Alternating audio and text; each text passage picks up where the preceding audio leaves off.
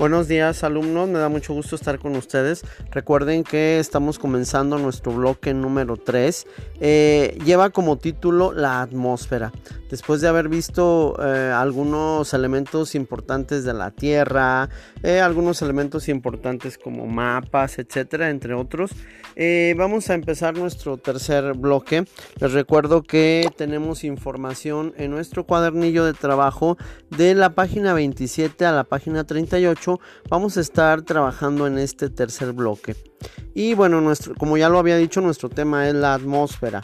Antes de comenzar nuestro tema voy a hacer algunas preguntas importantes que nos van a ayudar durante este bloque a mm, responder y a tener una, bueno, precisamente una respuesta clara acerca de lo mismo.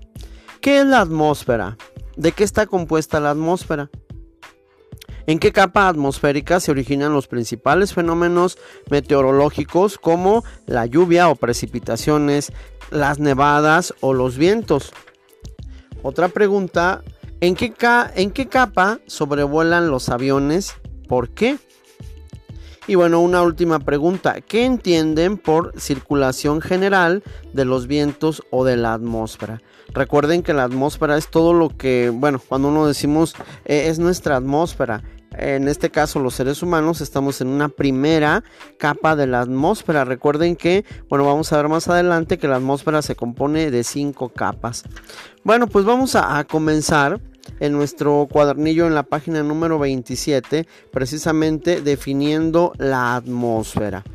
Fíjense, eh, se puede definir como la envoltura de gases que rodea la Tierra se formó por la desgasificación que sufrió el planeta durante eh, su proceso de enfriamiento desde las primeras etapas de su formación. Al bajar la temperatura, muchas sustancias que estaban gaseosas pasaron a líquido o sólido. Pues bueno, ya tenemos una, definición de lo que es atmósfera. Vamos a, a descubrir que bueno, la atmósfera tiene una estructura ¿sí? La cual, bueno, primeramente, eh, em, si vemos los componentes que tiene la misma, vamos a ver que esa capa de gases que envuelven y protegen a la Tierra está compuesta por oxígeno en un 21%, que hace posible la vida en todo el planeta. Otro componente es el nitrógeno, que lo, que lo conforma un 78%. Y bueno, una y otros gases en cantidades mínimas como el hidrógeno o gases raros como el helio, criptón, neón, xenón, radón y argón. Y bueno, todos ellos forman el 1% restante. Como podemos ver, la mayor parte de la atmósfera la compone el nitrógeno en un 78% y el oxígeno en un 21%. Entonces, eh, también vamos a, checar cómo la atmósfera eh, tiene una estructura, ¿sí? O está formada por diferentes capas que se caracterizan por su temperatura y por composición química.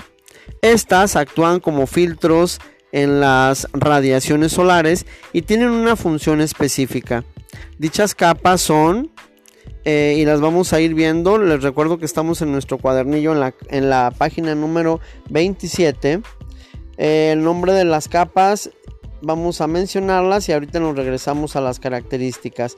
Tenemos a la troposfera, a la estratosfera, la mesósfera, la termósfera y por último la exósfera. Cada una de ellas tiene una característica principal. Eh, de hecho, en la página número 29 nosotros nos vamos a encontrar una imagen que nos ayuda o nos ilustra las diferentes capas de la, de la atmósfera.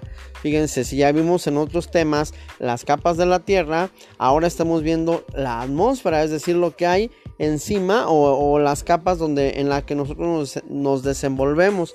Y bueno, acabo de decir los nombres. En la figura de la página número 29 que les decía, podemos ver características de las capas de la atmósfera, tanto en, kilometraje, eh, características como lo, lo que, bueno, algunas cosas importantes que vamos a checar. Yo los invito para que ustedes hagan em, e, esta bueno, visualicen esta página para que nos familiaricemos un poquito más.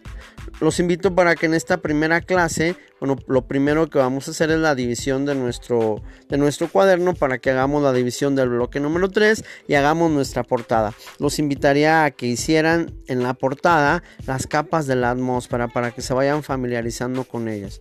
¿sí? Eh, entonces nos vemos la siguiente clase para checar y continuar este tema. Gracias alumnos.